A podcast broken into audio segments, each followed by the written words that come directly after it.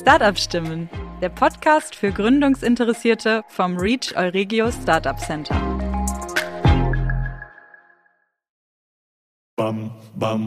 Herzlich willkommen zum Reach Podcast. Wake up and start up. Moin und herzlich willkommen zum Reach Podcast. Heute mit mir, Christina. Und mit mir, Anne. Und wen haben wir zu Gast, Anne? Unseren Startup-Coach Friedrich. Hallo zusammen. Moin. Ja, wir wollen ja heute mal so die Welt der Begrifflichkeiten uns näher bringen, ne? Also Friedrich bringt uns das näher. Gott sei Dank, endlich wird uns mal richtig erklärt, was das alles bedeutet hier in der Startup-Welt, diese ganzen ähm, Buzzwords und äh, Begrifflichkeiten, die mir manchmal gar nicht so viel sagen, muss ich sagen. Ja, und ehrlicherweise ähm, ist das auch was äh, ein Feedback, was wir häufig hören, dass wir in einer Sprache sprechen, die für viele, die noch nicht sich mit Gründung oder so auseinandergesetzt haben, einfach nur äh, ja wie eine Fremdsprache ist. Ja, ist echt einmal so eintauchen in so eine Bubble, ne? Genau. Dürfen wir dich alles fragen heute, Friedrich? Gerne alles im Startup-Kontext. ja, okay. Bei den anderen Fragen überlege ich mal, ob ich darauf antworten ja, werde. Einfach, das möchte ich, darüber möchte ich heute nicht sprechen. Genau. Ja, super. Sollen wir dann anfangen? Also wir haben hier so eine ganze, äh, ganze Reihe Fragen vorbereitet und ja. ähm, Schieß ja, mal los. Schieß mal los, Soll ich mal anfangen? Ich würde eigentlich ganz gerne erstmal wissen, was ist eigentlich der Unterschied zwischen einem Startup und einer Existenzgründung? Ja, da kann ich direkt mal mit starten, weil das eine Unterscheidung ist, die, glaube ich, vielen gar nicht so bewusst ist und wir häufig auch ja diese Frage häufiger mal gestellt bekommen. Mhm. Es ist quasi eine Unterteilung, die gar nicht so schnell oder so einfach zu treffen ist, weil die, die Grenzen zwischen diesen beiden Begriffen sehr, ähm, ja, sehr stark verschwimmen und manchmal ist man dann eher doch ein Startup und manchmal ist man aber auch, wenn man nur etwas ändert, Geschäftsmodell dann doch irgendwie auf einmal eine ähm, Existenzgründung. Im Großen und Ganzen kann man aber sagen, dass ein Startup im Unterschied zu einer Existenzgründung skalierbar und innovativ ist. Okay. Und das sind so die zwei wichtigsten, äh, ja, ich sag mal Kernmerkmale. Es gibt da auch so ein paar Studien dazu, die haben noch ein paar andere Kriterien. Und zwar darf ein Startup nicht älter als zehn Jahre sein oder nicht mehr als 500 äh, Mitarbeiter haben, weil die dann sonst zum Beispiel entweder ein mittelständisches Unternehmen sind oder schon äh, ein größeres wie ein Corporate oder quasi aus dieser Start-up-Phase, also dieser aufbauenden Phase raus sind. Aber die entscheidenden Kriterien sind tatsächlich Innovation und ähm, ähm, Skalierbarkeit. Okay, aber eine Existenzgründung könnte auch skalierbar sein? Genau, und da ist ähm, jetzt so ein bisschen die Krux, sag ich mal, mhm. wo viele auch immer argumentieren und viele sagen, ja, ich bin doch ein Startup, ich mache doch das und ich mache auch das. Und ja, es gibt keine hundertprozentige Regel, sondern muss sich jeden Fall immer mal ein bisschen spezifisch anschauen. Ähm, heutzutage ist es wirklich so, dass jeder, sobald er, ich sag mal, blöd gesagt, jetzt eine, eine, eine Pommesbude aufmacht, sagt, ich habe jetzt mein eigenes Startup, das ich hier gerade gegründet habe. Und da muss man auch ein bisschen drauf schauen, ähm, weil das ist nichts Neuartiges. Also innovativ bedeutet zum Stand, zum aktuellen Stand, also im Vergleich muss das wirklich was Neuartiges sein. Darf es so noch nicht geben. Und ähm, auf der anderen Seite natürlich dann äh, skalierbar, also skalierbar in dem Sinne, es muss schnell wachsen können, es muss sogenannte Skaleneffekte vorweisen können, damit dieses dann auch als Startup irgendwo zählt. Und wenn man jetzt den, das Beispiel mal einer Pommesbude nimmt, Pommesbuden gibt es jetzt schon seit mehr als 100, paar hundert Jahren, wo jemand mal die Idee hatte, eine Kartoffel klein zu schneiden und das in Sieden des Öls reinzupacken. Also ist das definitiv War nicht sehr innovativ. erfolgreich. Genau, wichtiger Geschäftszweig. Ja, in der Tat. Und äh, natürlich auch nicht skalierbar, weil man, also die Person, die in diese Pommesbude betreibt, die kann nicht mehr als 100 Packungen Pommes am Tag oder Schachteln Pommes am Tag verkaufen. Mehr geht darüber nicht hinaus. Und wenn sie expandieren wollen, dann müssen sie weitere Geschäfte aufmachen. Und somit ist da eine Skalierbarkeit in der Sekunde schwierig bis gar, eigentlich gar nicht gegeben. Okay. Und wie wäre das, wenn ich jetzt eine skalierbare Pommesbude hätte? Genau, da müsstest du gucken, was du da, also inwiefern man du das skalierbar entwickeln könntest. Also skalierbar wäre dann, müsste man zum Beispiel weiterdenken, mal drüber nachdenken, okay, gibt es ein neues Verfahren, wie man jetzt zum Beispiel Pommes frittiert. Ah, okay. Über was sehr ähm, Smartes, vielleicht eine, eine, Techno, eine neue technologische Fritteuse, wo das alles schneller und tausendmal besser geht. Also man verkauft zum Schluss dann nicht die Pommes, sondern dann die Technik dahinter. Alles klar. So dass du darüber eben ähm, eine Skalierbarkeit schaffen kannst, dass du eben sagst, okay, das wird produziert, aber also der gesamte Prozess dahinter wird automatisiert und damit schafft man dann im Endeffekt eine Skalierbarkeit. Okay, ah, sehr gut. Das ist ja mal wirklich ein gutes Beispiel und äh, wo jeder was mit anfangen kann, muss ich sagen. In dem Zusammenhang äh, würde mich noch interessieren, ihr sprecht hier immer von Lean Startup, von dem Lean Startup Ansatz. Was heißt das dann in dem Zusammenhang?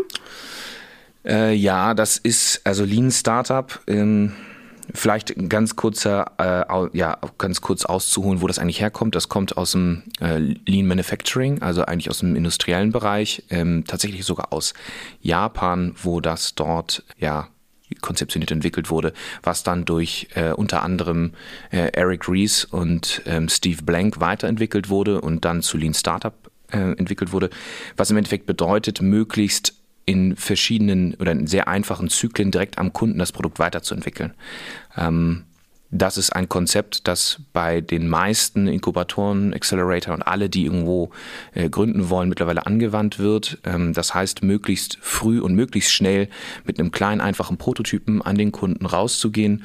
Man spricht da von dem Minimal Viable Product zum Beispiel oder von einem Prototypen, um dann ähm, am Kunden zu testen. Und da gibt es die ähm, die Build, Measure, Learn Schleifen. Also man baut was auf, man geht raus, misst das und sagt, okay, was ist das Feedback, das ist die Resonanz von meinen Kunden auf das und dann lerne ich daraus aus den Insights und entwickle den nächsten Prototypen.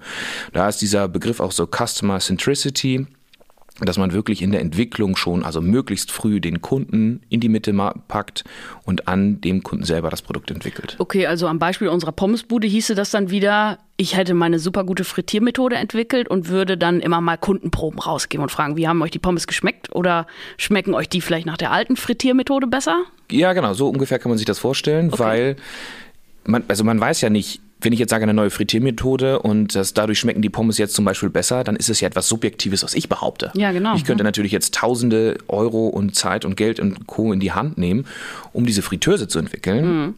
Aber es wäre natürlich doof, wenn ich zwei Jahre und mehrere hunderttausend Euro da reinstecke und nach zwei Jahren dann hingehe und das erste Mal mit dem Kunden spreche und der Kunde mir dann auf einmal sagt so, ja, nee, finde ich ja nicht so cool. Mhm. Findest du vielleicht cool, aber die Pommes, die jetzt grün schimmern oder so, das ist nicht das, was ich mir vorgestellt habe in der Sekunde.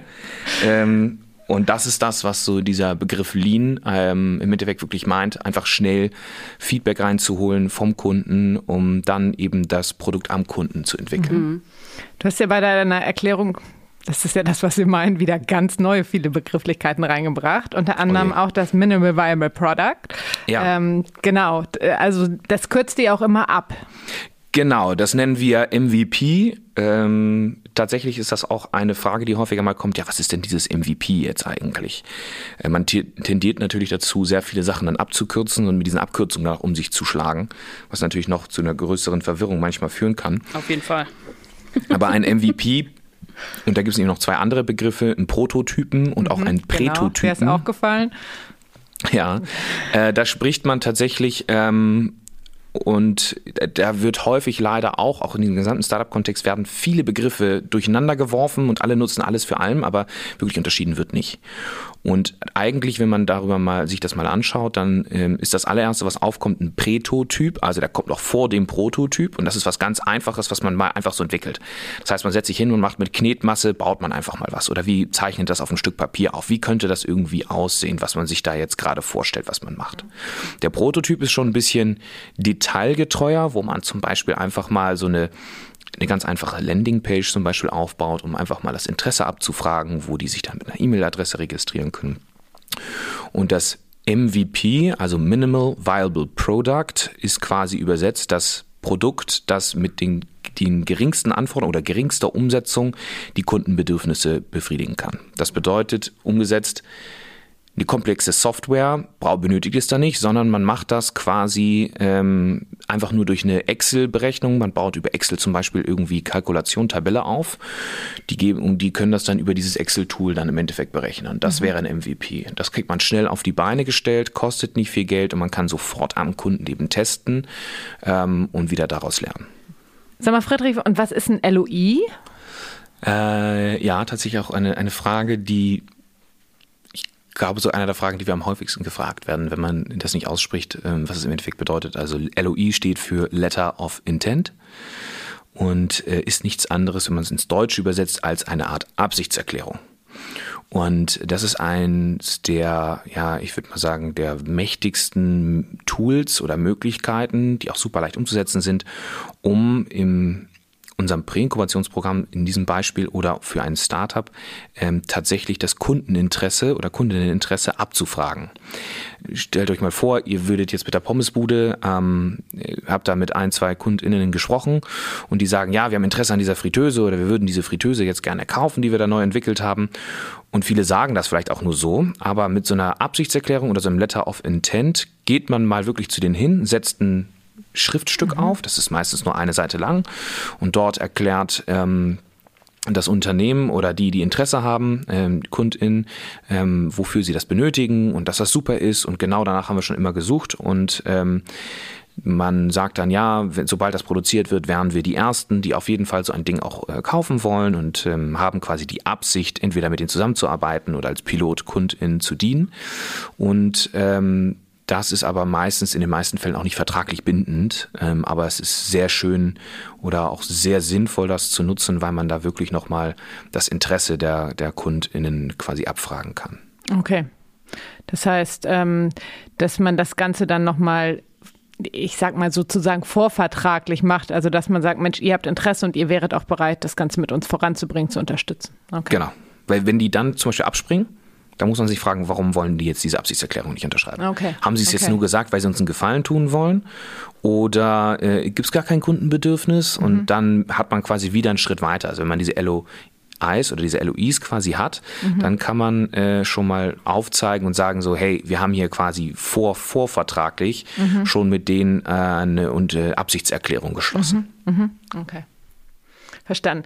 Um das jetzt mal auf die Fritteuse nochmal zu münzen, ähm, beispielsweise die Entwicklung der Heißluftfritteuse, ja? ja? Mit wem hätte man dann in dieser Phase ein LOI unterzeichnet? Weil bestimmt nicht mit dem Einzelkunden, dem Konsumenten, oder? Nee, in dem Fall nicht. Ähm, da muss man noch unterscheiden zwischen, ich sag jetzt mal, ähm, B2B oder B2C, also an wen verkaufst du das Produkt? An ein anderes Unternehmen oder an eine, einen Kunden oder eine Kundin, also einen Konsumenten selber. Und wenn du das an ein, anderen, ein anderes Unternehmen verkaufst, wie jetzt in dem Beispiel der Heißluftfritteuse, dann sprichst du ja nicht mit einem Endverbraucher, also einer Konsumentin, sondern mit einer Pommesbude. So, mhm. die Interesse an diesem, an dieser neuen Fritteuse haben. Und ähm, die geben, die schreiben dir dann quasi so eine Absichtserklärung dazu. Und da ist das eigentlich, wird das am häufigsten genutzt okay. im B2B-Kontext. Man kann es natürlich auch sagen, dass man es auf den B2C, also an den Endkonsumenten mhm. auch irgendwie transferiert. Aber jetzt in dem Fall, wenn ich wüsste, McDonald's hat total Interesse zu sagen, unsere Pommes sind jetzt, ich weiß gar nicht, wie viel Fett ja. reduzierter, 50 Prozent Fett reduzierter durch unsere neue Heißluftfritteuse, ja. dann wäre das ein LOI und dann wüsste ich schon, Richtig. Mensch, da habe ich schon eine Hebelwirkung und das kann ich schon sehr gut skalieren. Genau, okay. weil man Genau, wenn, wenn du, also wenn ihr als Startup ein LOI bekommt von zum Beispiel jetzt in dem Fall McDonald's, dann mhm. wisst ihr ja, ihr produziert etwas und McDonald's hat schon gesagt, wenn ihr das entwickelt, mhm. dann haben wir auch Interesse, das zu kaufen. Und das gibt euch ja eine unglaubliche Sicherheit, dass ihr auf dem richtigen Dampfer seid. Ihr, ihr habt ja quasi mit der Entwicklung schon euren ersten Kunden oder eure erste Kundin mehr oder weniger schon, nicht komplett im Sack natürlich, weil noch kein offizieller Vertrag geschlossen mhm. wurde, aber auf jeden Fall sind die Barrieren schon so niedrig, dass ihr wisst, es besteht ein wirklich reales Kaufinteresse. Okay. Mhm. Aber äh, ich habe noch mal eine Frage zu dem äh, Unterschied Preto und Prototyp. Gehe ich mit dem Pretotypen dann auch schon mit an meine Kundschaft oder äh, erst mit dem Prototypen? Tatsächlich eine gute Frage. Das würde ich gar nicht mal pauschal Ja oder Nein sagen. Ich glaube, das ist immer so ein Fall, mhm. den man sich individuell anschauen muss, ähm, je nachdem, in welcher Branche man unterwegs ist oder je nachdem, was man da äh, tatsächlich entwickeln möchte. Äh, der Pretotyp ist eigentlich so ein bisschen dazu gedacht, damit das, das Gründungsteam selber eine Idee davon bekommt, wie könnte so etwas aussehen. Ah, Nachdem okay. sie wissen, wo mhm. ist das Problem, dann zu überlegen, okay, wie könnte denn so etwas haptisch ein bisschen aussehen. Aber natürlich würde es auch da schon Sinn machen, zu gucken, einfach mit einem Kunden mal drüber zu sprechen oder mit einer Kundin, ist das vielleicht etwas, geht das in die Richtung, könnt ihr euch das so vorstellen? Ähm, aber eigentlich ist das eher in der späteren Phase definitiv der Fall. Und bei einem Pretotypen muss man einfach mal schauen, je nach Situation, ob das schon Sinn macht. Mhm, okay. Aber auch diese Begriffe, vielleicht nochmal als Ergänzung dazu, die werden nicht so, wie sie eigentlich anzusetzen sind, wirklich so genutzt, sondern die werden komplett durcheinander geworfen. Mhm. Und in der Sekunde muss man dann einfach mal gucken, ähm, ja, wie geht das da, wie geht das da weiter? Mhm. Zu diesem MVP und Prototyp habe ich nochmal eine Frage, weil wir haben ja das Fab Lab und wir haben ja das X-Lab. Mhm. Und du hast gesagt, wir starten mit Knetmasse und gehen dann irgendwann weiter an so ein wirkliches, also wenn es ein Hardware-Produkt ist, an ein ausgeformtes ähm, Produkt als solches, das dann auch über die Fräse läuft. Wo kommt denn das Fab Lab und wo kommt das X-Lab ins Spiel? Und was ist das? Genau, die Frage müsste man davor vielleicht noch stellen. ähm, also Erzähl ja, ähm, also tatsächlich das äh, X-Lab bei uns hier im Reach, das ist ja äh, ein, ein, Raum, den wir hier oder wo wir jetzt gerade sitzen, zwei Türen weiter haben, ähm, der dient so ein bisschen der Ideenfindung per se. Also möglichst offene Fläche äh, zur Kreativität anzuregen, um Lösungen und Ideen zu finden. Das setzen wirklich so im Pretotype, vielleicht auch noch ein bisschen so im Prototypenbereich an, um überhaupt eine Gedanken zu bekommen, was könnte ich denn überhaupt entwickeln. Und das Fab Lab setzt tatsächlich dann erst an, wenn man weiß, dass diese Prätotypen oder Prototypen, dass das in die richtige Richtung geht. Also zum Beispiel im Bereich dann 3D-Druck. Ähm, wir haben jetzt ein Startup, die im Vertical Farming verschiedene Module entwickeln. Die haben davor quasi Prätotypen, die entwickelt, wo sie es einfach nur so getestet haben, das, getestet haben, das Konzept, ob das überhaupt interessant ist für die Kunden oder Kundinnen. Und das sind modulare Systeme, die ineinander, ineinander stecken kann und an die Wand hängt. Und den tatsächlich den ersten richtigen Prototypen haben sie erst ein halbes Jahr später gebaut, ähm, mit Hilfe des Fab Labs, weil sie dann schon wussten, okay, das Kundeninteresse ist da, weil in dem richtigen, in der Prototypen beziehungsweise auch Minimal Viable Product Entwicklung ist das dann schon sehr zeitaufwendig, ähm, dann in die Produktionsphase reinzugehen. Mhm. Okay. Das heißt, ich gehe dann mit dem, ähm, mit dem Produkt dann schon immer wieder zum Kunden und verfolge den Lean Startup Ansatz und entwickle das daran dann weiter. Ja, das ist tatsächlich einer der größten, der größten Risiken und man spricht ja immer so, neun von zehn Startups scheitern. Aber die scheitern tatsächlich, viele von denen scheitern tatsächlich, weil es kein Kundenbedürfnis gibt. Mhm. Und sobald die Gefahr einmal irgendwo präsent ist, dass ein Startup in seiner Entwicklung sich zu weit vom Kunden entfernt und kein Feedback mehr einholt, entwickeln die etwas, wo sie selber nur auf ihre subjektive Meinung, ohne Feedback zu bekommen, meinen, ja, das könnte jetzt die richtige Lösung sein. Und dann könnten sie sich vom echten Kundenbedürfnis mit ihrer Produktentwicklung entfernen. Mhm. So. Ja, klar. Das ist so ein bisschen das, das äh, Problem dahinter. Aber wenn man, um nochmal zurückzukommen, Fab Lab ähm, versus X-Lab. X-Lab ist so ein bisschen kreative Ideen zu entwickeln und Fab Lab, ähm, das unterstützt tatsächlich wirklich dann schon Richtung Produktentwicklung. Mhm. Okay. okay, verstanden. Das, ähm, also man, man spart sich dann im Endeffekt sehr viel Zeit, sehr viel Geld und sehr viele Nerven dann wahrscheinlich, ne? Also ich als ähm, Ideengeberin ja. oder als äh, Start-up. Ja, genau. Inhaberin es ist in der Sekunde, also langfristig, es ist nachhaltiger, wenn man so will, die, mhm. die Entwicklung. Für viele Gründer oder Gründerinnen ist es ein schmerzhafter Prozess, weil die natürlich sagen, ich will eigentlich mein Produkt bauen. Mhm. Ich habe jetzt keine Lust, mit den Kunden oder Kundinnen irgendwo so etwas zu sprechen, weil die ja sehr viele Interviews machen müssen, sehr das testen, testen, testen. Aber eigentlich sagen sie, ich will das Produkt jetzt bauen, ich will das schnell möglichst auf den Markt bekommen. Mhm. Und da müssen sie eben das immer ein bisschen abschätzen, ob sie jetzt komplett voll Richtung Produktion äh, gehen ähm, oder eben äh, die ganze Zeit immer noch den Kunden mit einbinden mhm. und die mhm. Kundin mit einbinden. Und das ist für die natürlich dann schwierig zu sagen, Moment mal, wir müssen jetzt mal wieder eine, eine Pause zwischendrin machen und mal wieder Feedback einholen. Mhm. Ja, das ist auch, glaube ich, eine Gefahr. Also die, wenn man das nicht macht, mal nach Kunden und Kundinnen Meinungen zu fragen. Weil wenn man als, als äh, Ideengeberin irgendwie kommt und sagt, ich habe jetzt was entwickelt und die Welt hat nur auf meine Lösung gewartet. Ja ihr müsst sie doch gut finden und nachher findet die niemand gut. Genau. Dann, dann steht man schon ja. blöd da, ne? Ist es denn dann so, dass, ähm, wenn man jetzt von einem Pitch spricht, ist das auch schon damit gemeint? Also heißt, wenn ich immer wieder zu Kunden und Kundinnen gehe und frage hier, wie findet ihr, ähm, wie findet ihr mein Produkt? Spricht man davon einfach sich Feedback einholen oder ist das schon ein Pitch? Und wenn ja, was ist dann da überhaupt eigentlich die Abgrenzung, beziehungsweise was bedeutet eigentlich Pitch? Ähm also ganz interessant, wie du die, die Frage dazu eingeführt hast. Ähm, ja, ähm, also jedes Mal, wenn ich meine, wenn ich mein, quasi meine Idee jetzt irgendwo präsentieren würde, wäre das ein Pitch. Ja. Und Pitch ist, äh, kommt natürlich aus dem Englischen, ähm, wurde daraus wieder übernommen, ist einfach nur eine, eine Vorstellung ähm, meiner Geschäftsidee. Und das kann ganz unterschiedlich oder in verschiedensten Formen ablaufen. Ähm, sei es zum Beispiel, dass ich, wie dieser genannte Elevator Pitch. Mhm. So, wir treffen uns und äh, du sagst so, hey Friedrich, ich habe gehört, du machst da irgendwas in dem Bereich. Stell dir mal das mal kurz vor, ähm, ich muss jetzt aber gleich weg, äh, eine Minute hast du Zeit. Und dann guckt man, dass man schnell möglichst alle Informationen da in kurzer Zeit rauspacken kann. Und natürlich ist es auch so, wenn du zu einem, zu einem Kunden oder zu einer Kundin gehst, ähm, dass du genauso in der Sekunde dann dein Geschäftsmodell pitcht. Deswegen Elevator, also ich sehe dich im Fahrstuhl und genau. ich habe eine Minute Zeit und muss dich jetzt überzeugen. Ja, genau. Okay. Elevator Pitch. Genau, Elevator Pitch ist tatsächlich äh, ja auch sehr modern mittlerweile, ist in wirklicher Kürze eine Minute sagt man, viel länger steht man eigentlich nicht im Aufzug äh, mit der Überlegung, ähm, der Gründer oder die Gründerin äh, stellt sich in Aufzug und da ist auf einmal ein Investor oder eine Investorin und sagt so, ach, das ist ja interessant, erzähl doch mal kurz, aber ich muss jetzt hier gleich wieder aussteigen, was, äh, was du ein Startup machst. Also mhm. Kurz, präzise, kurz und wirklich knackig einmal herauszubringen, was ist das Problem, das du bekämpfst, was ist die Lösung, wer seid ihr als Team, warum seid ihr besonders und was ist euer Geschäftsmodell. Und das sind so ein paar Faktoren ähm, und das hilft natürlich wenn ein Team diesen Elevator Pitch sehr, sehr gut beherrscht, dann sind sie in der Lage, in wirklich der Kürze ihr, nicht nur ihr Geschäftsmodell ähm, rüberzubringen, sondern sie wissen auch wirklich, ähm, was sie da eigentlich tun. Mhm. Und im Idealfall hat das Gegenüber dann auch verstanden, worum es geht und kann äh, gegebenenfalls Feedback geben. Genau. Das, was ich ja möchte. Ja. Also Friedrich, die Liste ist lang. Äh, ich habe noch mehrere Fragen jetzt hier und Christina, glaube ich, auch im, im Zusammenhang mit den, mit den Start-up-Begrifflichkeiten. Wir hören immer was von Pre-Incubator, Incubator und Accelerator. Und ich als Biologin würde als erstes bei einem Inkubator an was ganz anderes denken. Irgendwie Labor und schüttelnde Pilz- oder Bakterienkulturen. Kannst du das mal einmal nochmal erklären? Was sind die Unterschiede und was bedeutet das für uns?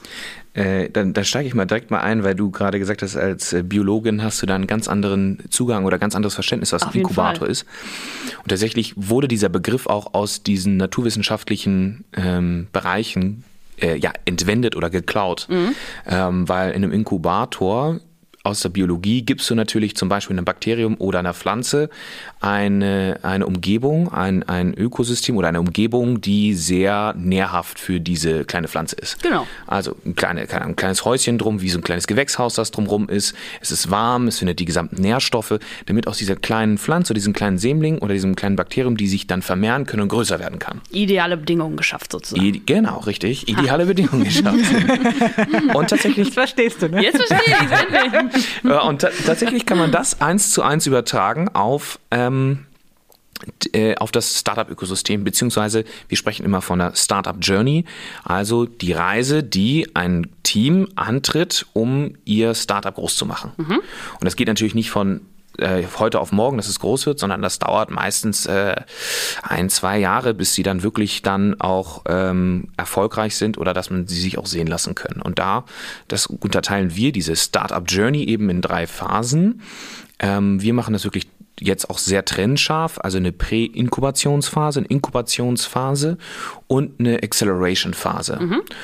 Und wenn wir jetzt den Begriff ähm, Präinkubator uns mal anschauen, dann ist natürlich dieses Präfix da vorne, also dieses Prä, ähm, dient einfach nur klar zu machen, okay, das ist vor dem Inkubator angesetzt. Also dieser Prä-Inkubator soll quasi auf den Inkubator vorbereiten.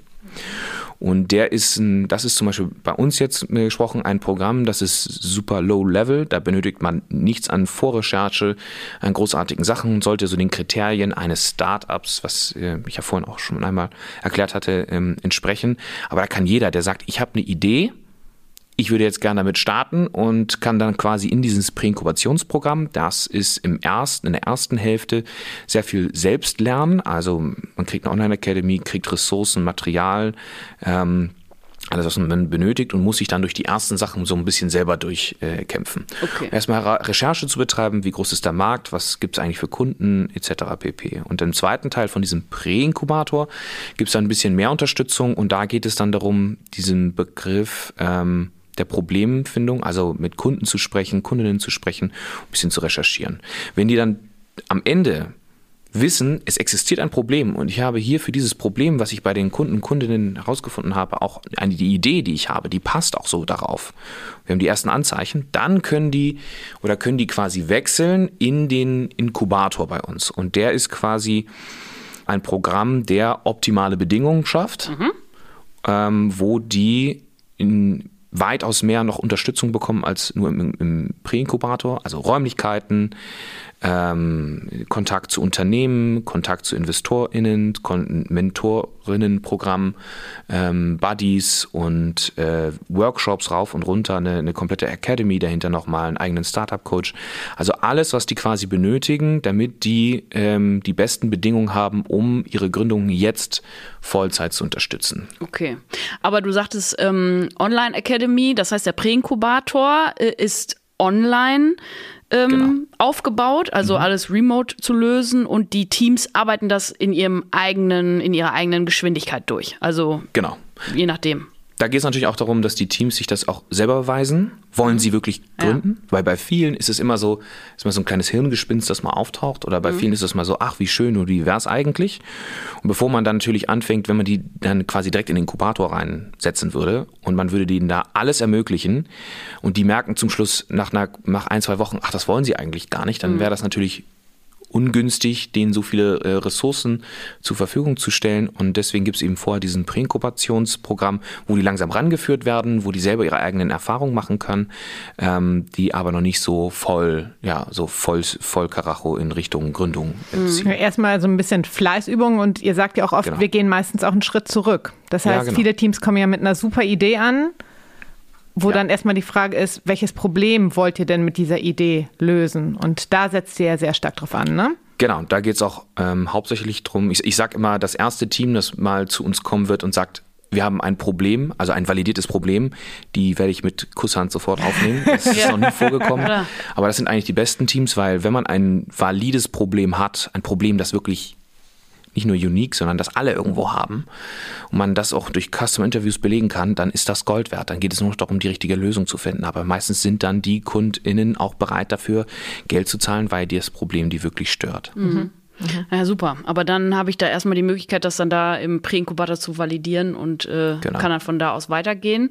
Ähm, dann kommen die Teams in den Inkubator, hast du ja gesagt. Genau. Ne? Und dann äh, gibt es den Accelerator. Was ist dann Warte da mal, Ich habe noch eine ah, Frage zum Inkubator, ja. weil Ach, das ist ja nicht so ein Automatismus. Das hört sich ja so an, als wenn ich von der ersten in die zweite Klasse komme. So ist das ja nicht. Ihr habt ja genau. so Batches, ne? Richtig, genau. So ist das, so ist das tatsächlich nicht, sondern äh, es ist auch nicht automatisch so, sondern es gibt gewisse Bedingungen, die die im Präinkubator erfüllen müssen. Und zwar neben dem Fakt, dass sie den durcharbeiten müssen und dass sie müssen sie natürlich auch müssen die Ziele oder die Ergebnisse daraus auch passen.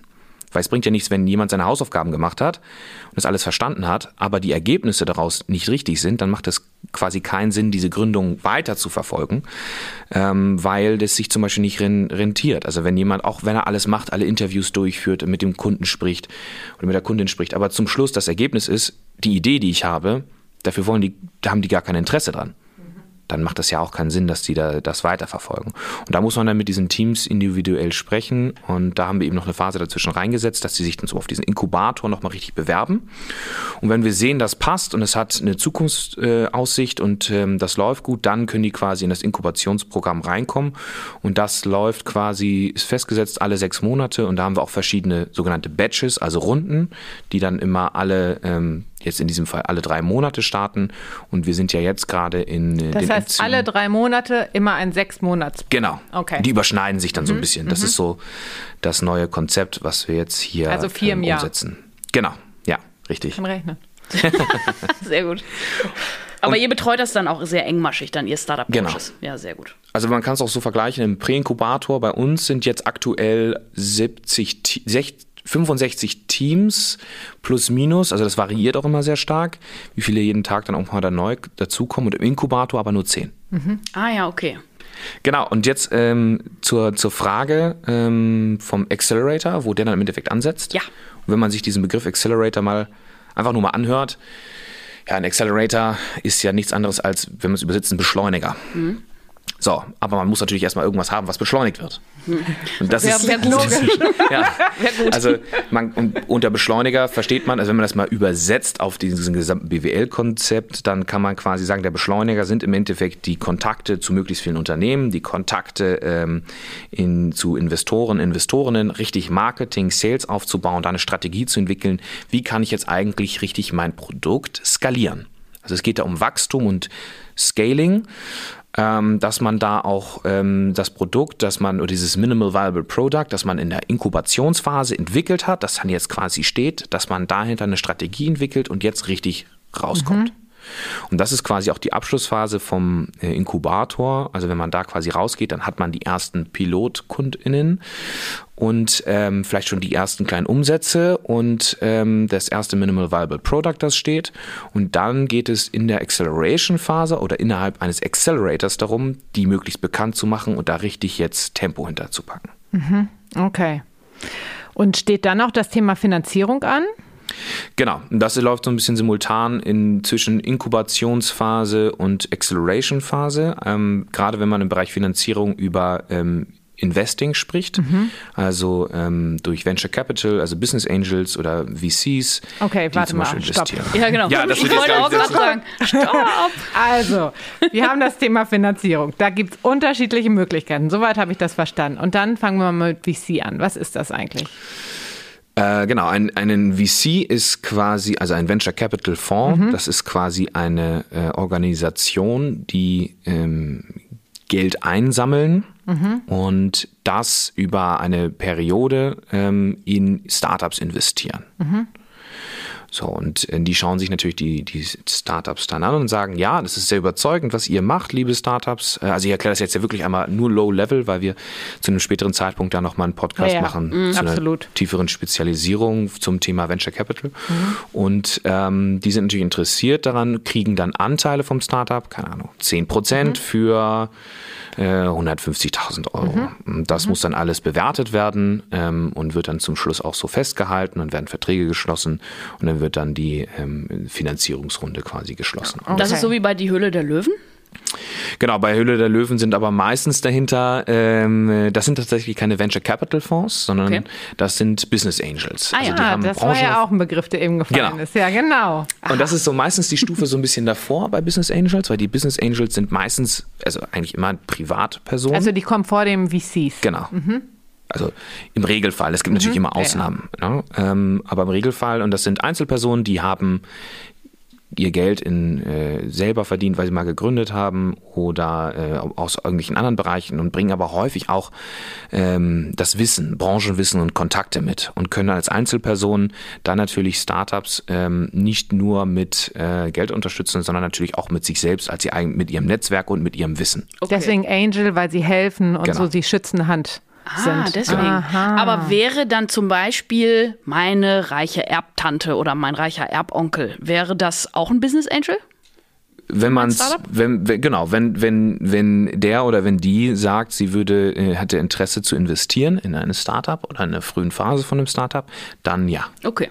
Also es ist nichts anderes als ein Privatinvestor, ah, ja, den man okay. dann den coolen Namen eines Business Angels äh, Aber aufgedrückt hat. Da müsste deine Großtante auch Know-how haben, ne? Also es ja, geht ja auch darum, das dass man nicht genau. nur Geld anbringt, hatte ich mhm. jetzt bei dir so verstanden, sondern dass man, ja. dass die vielleicht auch noch ein paar Pommesbudenbesitzer genau, kennt. das oder, ist nämlich die Frage. Äh, Kartoffellieferanten oder. Oder sie isst gerne Pommes. Oder das. das ist es natürlich, ist es natürlich sinnvoll, wenn ein äh, Startup, das ähm, ja, InvestorInnen bekommt oder Business Angel auf der Suche nach Business Angeln ist, ähm, dass die nicht nur sagen, okay, Geld ist uns wichtig, sondern natürlich auch eine Branchenexpertise. Ähm, es macht natürlich Sinn, jetzt mal Bereich Pommesbuden. Ähm, Geld ist auch immer gut, aber wenn man die Auswahl hat, dann suchen natürlich viele nach Personen, die schon Erfahrung oder Kontakte in die Pommesbudenwelt zum Beispiel haben in der mhm. Sekunde. Mhm. Das macht natürlich Sinn. Man spricht da zum Beispiel von sogenannten Smart Money. Mhm. Also man kriegt in Investing, aber es ist smart, weil dort nicht nur Geld reinfließt, sondern eben auch das Know-how, das äh, durch den Investor oder die Investoren mit reinkommen kann. Ja, so ist es ja auch bei Höhle der Löwen. Ja, genau. genau. Oft ist ja. ja. das Feedback, ich bin raus, da habe ich kein Know-how drin. Genau. Ja, ganz genau. Stimmt. Ja. Aber ich merke schon, das ist äh, wirklich sehr kompliziert und da haben wir ein ganzes äh, Fass aufgemacht, glaube ich. Ist gut, wenn ihr das nochmal in einem extra Podcast ja. Finanzierung erklärt. Ja, da gibt es nochmal so einen richtigen Deep Dive. Ne? Genau. Es gibt ja auch noch ganz unterschiedlich VCs. Das ist, glaube ich, sehr sinnvoll. Es gibt ja auch noch Crowdfunding. Was ist das denn nun? Genau, äh, Crowdfunding werden wir auch zu einer späteren ähm, Sekunde auch noch mal ein bisschen tiefer ähm, zu reingehen in einem anderen Podcast. Ähm, Crowdfunding da gibt es noch ein paar andere Begriffe, äh, also Crowd Investing, Crowd Lending. Äh, Crowdfunding hingegen ist ähm, über verschiedene Plattformen, wo man sein Projekt oder seine Startup-Idee hosten kann. Und man sammelt in, der, in dem Sinne quasi Spenden dafür ein und erstellt da virtuelle Pro, äh, Projekte oder Produkte ähm, oder auch Gegenleistungen, die man damit anbietet. Und ähm, wenn jetzt zum Beispiel der oder die Pommesbudenbesitzerin sagt, ähm, ja, ich möchte mein Produkt also das Konzept habe ich jetzt alles fertig. Ich habe ein cooles Video gedreht, so sieht das aus. Der ersten Prototypen ist schon fertig und ich will jetzt irgendwie Geld dafür einsammeln, um da die ersten paar produzieren zu können. Mhm. Dann äh, sagen die vielleicht, okay, ähm, ich will jetzt aber kein Eigenkapital, also keine, keine Anteile an meines Unternehmens abgeben und können dann an so einem genannten Crowdfunding teilnehmen. Also die Crowd das sind, kann jeder Mensch quasi mhm. sein, also die Gesamtheit irgendwie der, der Menschen, ähm, können dann jeder sagen, okay, ich gebe da 5 Euro, weil ich das cool finde. Ich unterstütze mhm. das. Ich gebe 20 Euro oder mhm. ich gebe äh, 100 Euro und ähm, mache damit quasi so eine Vorbestellerkampagne oder kann mir da exklusiv Rabatte ähm, zu äh, bekommen. Ähm, genau, das ist ja meistens an einen Vorteil geknüpft. Ne? Also genau. Also zum Beispiel, ich kaufe mir vorab einen Gutschein und weiß, im halben Jahr kriege ich die Pommes dafür. Genau. Ne? Ja. Ähm, oder ähm, ja, also irgendwelche genau. Vorbestellungen eines Produktes, wenn es jetzt um Hardware-Produkte gibt, dass man die schon im Vorab finanzieren kann. Ne? Ja, genau. Also da gibt es unterschiedliche Sachen. Meistens, so, es gibt so 5 Euro, das ist dann äh, vielen Dank. Dann ist das einfach nur 5 Euro, ich unterstütze Sie. Da gibt es dann nur mhm. eine, nette E-Mail quasi. Dann kann man sagen, ähm, bei der Pommesbude zum Beispiel, okay, für 20 Euro kriegst du die erste äh, Pommes-Fraktion geliefert. Wenn du jetzt aber 500 Euro spendest, dann kriegst du, äh, dann kriegst du einen Ganztages-Workshop bei uns, wie man Pommes zum Beispiel brät. Mhm. Mhm. Ähm, oder wie das Ding da funktioniert. Ähm, oder manche machen das auch mit dieser Art Vorbestellerkampagne. Aber da will ich gar nicht zu tief eingehen, mhm. weil wir dazu auch nochmal einen, ja, okay. tieferen Podcast ähm, Bootstrapping. Ja. What's that? Weitere, weitere Finanzierungsformen, ähm, Bootstrapping, das klingt immer so sehr abenteuerlich, wenn man ja, das so voll. hört. Wenn man redet über Pioneer Badge und dann Bootstrapping. Und dann sind so die meisten raus. Ja, ja, ja genau. Schon raus. Dann, ich, ich schnüre meine Schuhe oder wie? Ja, genau, genau, genau. Das ist das tatsächlich etwas, was man häufiger mal hört. Mit der Fahrt. Genau. Aber tatsächlich bedeutet Bootstrapping, also ist ein netter Begriff, bedeutet eigentlich nur, dass man ähm, sich finanziert durch seine eigenen Einnahmen. Ah ja. So, das ist es. Mhm. That's it, basically. Und im Großen und Ganzen, äh, wenn es äh, Startups gibt, gerade die im B2B-Bereich sind, also Business to Business, also sie verkaufen ihr Produkt an ein Unternehmen, dann fließt dort häufig schneller mal Geld und wenn sie das Geld, das sie dann einnehmen, direkt wieder in sich selber investieren, dann ist das auch eine Form der Eigenfinanzierung. Mhm. Okay. Dann gibt es ja auch noch im Finanzierungskontext IPO, wieder so ein schönes Kürzel. Genau, IPO ähm, ist Initial Public Offering, auch eine nette Abkürzung. Das ist quasi eine Form von einem, ähm, ja, auch eine Form ähm, Kapital zu raisen. Mhm. Ähm, häufig findet das statt, wenn ein Startup zum Beispiel mehrere Investmentrunden schon gemacht hat und schon mehrere Millionen quasi eingenommen hat und die sich jetzt überlegen, okay, jetzt gibt es wahrscheinlich weniger noch irgendwelche VCs oder so, mhm. die uns, uns jetzt investieren, weil wir einfach so groß geworden sind und deswegen ist eine andere Form der Finanzierung, dass man an die Börse geht und das ist nichts anderes, was dieses IP oder dieser IPO quasi bedeutet. Man ähm, transformiert sein Geschäft ähm, von einer äh, GmbH, also einer Gesellschaft mit beschränkter Haftung, in eine Aktiengesellschaft, mhm. eine AG. Und ähm, entweder man macht das quasi so ein bisschen intern, also dass man das gar nicht öffentlich handelt, aber ähm, IPO meistens würde dann bedeuten, wie zum Beispiel Lieferando, ähm, was in Deutschland ein ganz gutes Beispiel ist, die dann an die Börse gegangen sind und ähm, wo jetzt jeder, wenn er möchte, eine Aktie davon kaufen kann. Ah, okay. Mhm. und die reservieren dann quasi Anteile, also 30 Prozent wollen sie dann zum Beispiel ausschütten, die werden dann bewertet durch eine große Bank. Und die sagen dann, okay, 30 Prozent eure, eures Unternehmens wollt ihr an die Börse bringen. Und ähm, diese, die, wir bewerten das und diese 30 Prozent haben einen Wert von XYZ mhm. und daraus werden so und so viele Aktien dann rausgegeben. Und jede Aktie hat dann einen Wert von 50 Euro. Und die werden dann quasi an der Börse ähm, angeboten. Und jeder ähm, Kunde oder Kundin, nee, noch nicht mal Kunde oder Kundin, Investor oder Privatinvestor, kann, kann jeder sich quasi einen Anteil an diesem Unternehmen mhm, kaufen. Mhm. Vielleicht kannst du in dem Zusammenhang auch nochmal MA erklären. Das passt ja ganz gut da rein, ne? Äh, ja, äh, wobei MA gar nicht eine Finanzierungsform ist, sondern MA ist tatsächlich eine Exit-Möglichkeit für ein mhm. Startup. Ähm, wenn die zum Beispiel dann sagen, gut, wir wollen jetzt Also MA steht für Mergers and Acquisition, also ähm, Zusammenschluss von äh, Unternehmen äh, über, beziehungsweise Übernahmen. Und da spricht man meistens darum, wie jetzt zum Beispiel in dem Fall Flaschenpost. Ähm, die wurden ja aufgekauft und ähm, da gab es dann auch eine Bewertung und das ist quasi ein Exit. Das heißt, die, die es gegründet haben, die werden ausbezahlt, äh, arbeiten vielleicht noch ein, zwei Jahre im Unternehmen, aber damit gehört dieses Unternehmen nicht mehr den Gründer oder mhm. Gründerin, sondern jetzt eben dem Mittelständler oder dem großen Unternehmen oder einem großen Fonds, die das Unternehmen jetzt komplett übernommen haben. Mhm. Okay. Ich würde gerne mal einen Themenschwenk machen. Und ja. zwar haben wir unterschiedliche Geschäftsmodelle. Es gibt ja zum Beispiel ähm, Accelerator-Programme, die konzentrieren sich ausschließlich auf B2B. Wir machen alles. Aber was ist überhaupt B2B? Sehr gute Frage. Das ist eine sehr gute Frage. B2B, B2C, D2C, ja, ABC, MFG, wie sie alle heißen. Kannst du das mal ein bisschen also gibt, beleuchten? Das ist eine, äh, ja, eine, eine Faszination, weil tatsächlich, wenn man, wenn man drüber nachdenkt und ähm, gibt es nicht nur diesen Begriff B2B oder was die meisten mal gehört haben, B2B, B2C, sondern es gibt da eine unglaubliche Palette an verschiedenen Formulierungen. Ja, ganz heißt ähm, es ja B2G jetzt neu, ne? Genau, B2G. Ich, ich fange einfach mal am Anfang an, ich hatte es vorhin schon erwähnt, so ein bisschen B2B. B2B bedeutet, ich als Startup verkaufe meine Produkte an andere Unternehmen zum mhm. Beispiel eine Software, die andere Unternehmen dann nutzen. Das ist dann B2B, Business to Business. Ah, okay. Oder ich verkaufe meine Fritteuse an andere Pommesbudenbesitzer? Auch B2B, genau. In Aha. dem Bezug auf die Pommesbuden ist perfekt. ich möchte gerne weiter über Pommes sprechen. Ja. B2C wäre dann in dem Fall, wenn ich das äh, an die Endkunden verkaufe, also an den Konsumenten oder in die Konsumentin. Äh, das heißt, die Pommes direkt an die. Das wäre Business to Consumer. Pommes. Gott sei genau. Dank. Consumer oder ähm, Customer wird Customer, ja auch ja, manchmal genau. genannt, ne? Ja. Okay. Da gibt es auch nochmal die, die unter, den Unterschied, dann gibt es nämlich auch P2P. Mhm. Das ist Peer-to-Peer, -Peer, was im Endeffekt nichts anderes bedeutet als C2C in dem Sinne. Äh, also von? Customer, ja, Customer to Customer. Äh, das sind dann zum Beispiel Plattformen, äh, häufig Plattformen, die es ermöglichen, dass Konsumenten oder Kunden, Kundinnen mit anderen Kundinnen in Verhandlung treten. Zum das Beispiel. Heißt, Anne verkauft ihre Pommes bei eBay Kleinanzeigen mir weiter? Ja, genau so würde es sein. Ah. Sie würde es privat produzieren und dann weitergeben. Also sehr bekannte Beispiele sind zum Beispiel auch sind zum sind ja sind ähm, ist zum Beispiel Airbnb. Mhm. Ah, ah ja klar. Ja, ich oder keine Ahnung. Ähm, Anne, du hast jetzt eine, eine Pommesbude und ja. hast da noch einen Raum nebenbei frei. Mhm. Und ähm, da kann man schlafen. Das, da bist du, genau, das ist dein privater Raum. Und du hast jetzt in deinen privaten Räumlichkeiten zum Beispiel noch einen Raum frei. Und den vermietest du über Airbnb an einen anderen Konsumenten. Und ja. das ist dann ähm, C2C bzw. P2P. Das kann man dann nämlich, weil mit der neuen Fritteusenmethode äh, so, riecht, riecht es nicht. Ja.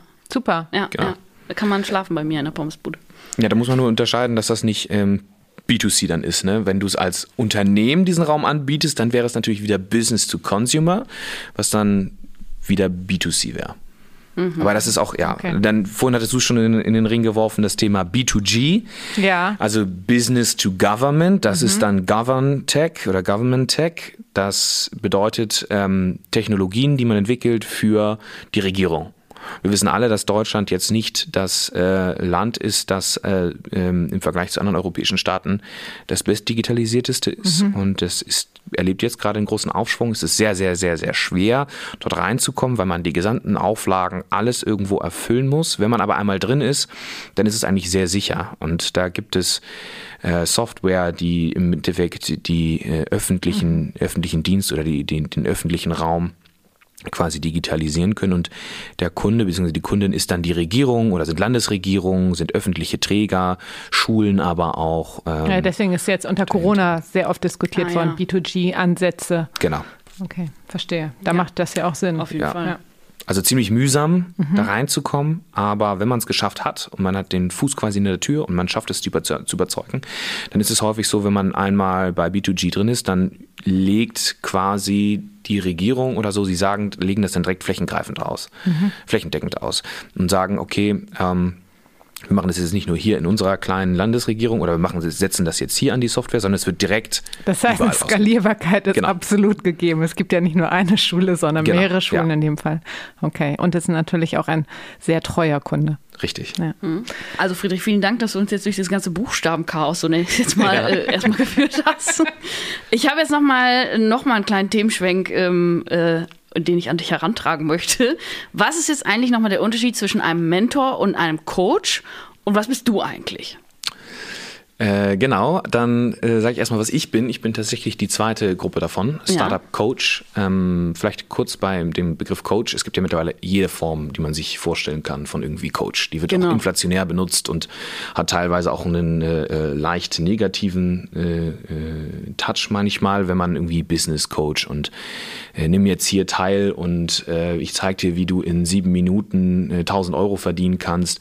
Es gibt natürlich auch irgendwie solche, die sich dann als Coach bezeichnen. Mhm. Ähm, tatsächlich bezeichnen wir uns als Startup-Coach ähm, mit, der, mit der Spezialisierung natürlich auf Startups. Und ähm, der Unterschied zwischen Startup-Coach und einem Startup-Mentor, den, der lässt sich eigentlich mal ganz gut ähm, erklären an dem Beispiel von Fußball oder American Football, Rugby oder so etwas. Denn dort gibt es quasi den Coach. Der Coach ist derjenige, der, wie ein Trainer, wenn man sich das so vorstellen will, der hält sein Team zusammen, der sagt den, der tritt den mal in den äh, Allerwertesten und sagt so jetzt mal weiter und ich habe hier noch Kontakte und ich äh, äh, kenne hier jetzt noch Leute, die da ähm, gut zupassen und wir machen hier nochmal einen Workshop, ähm, wir müssen hier strategisch herangehen.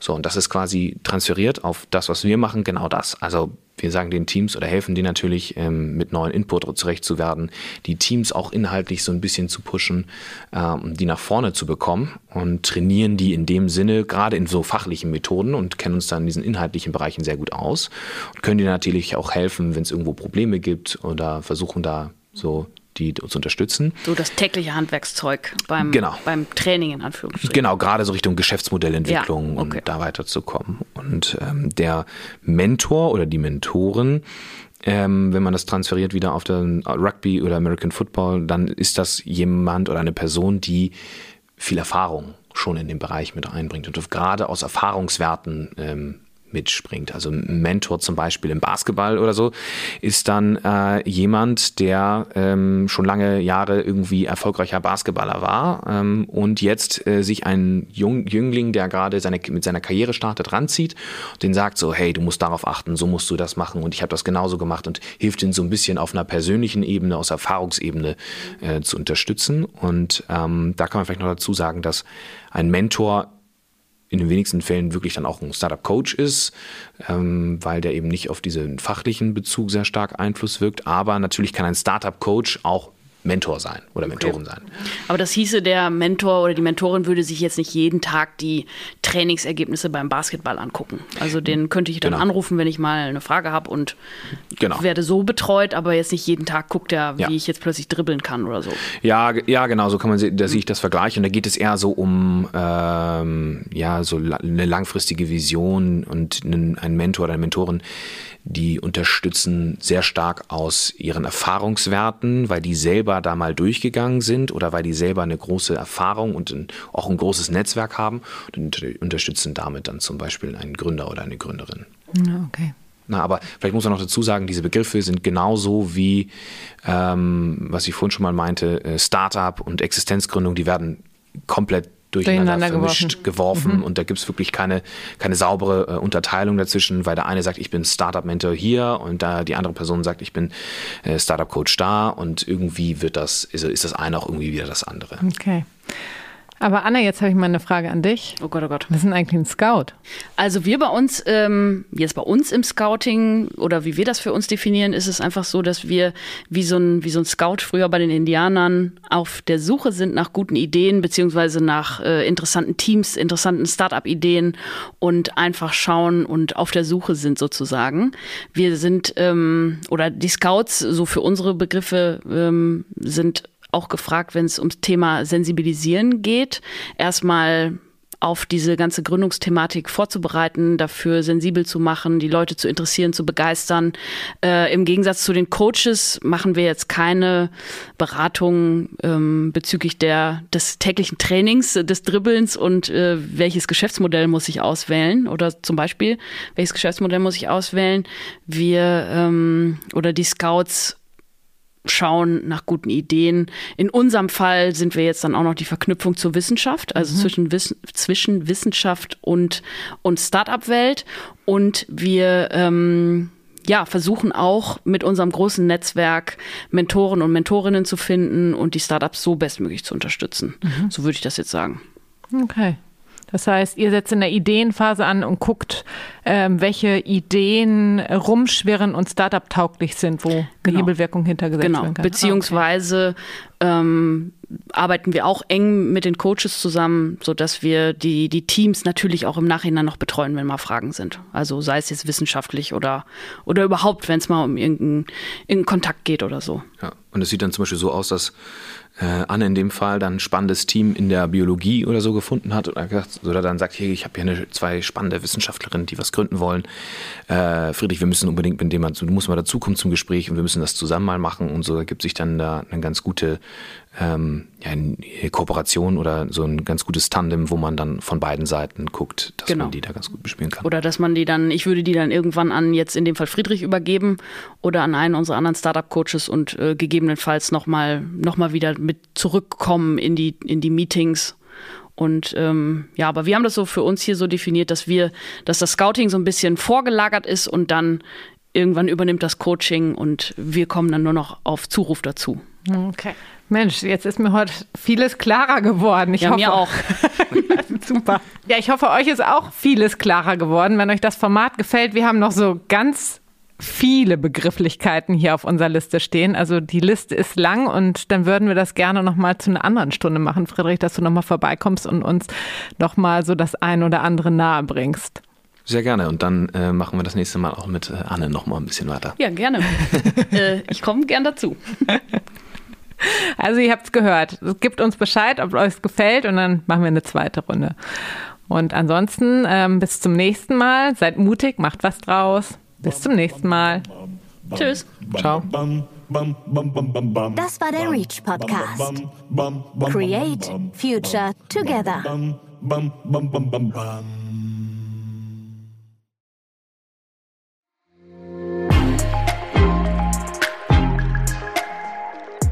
Reach From Science to Startup.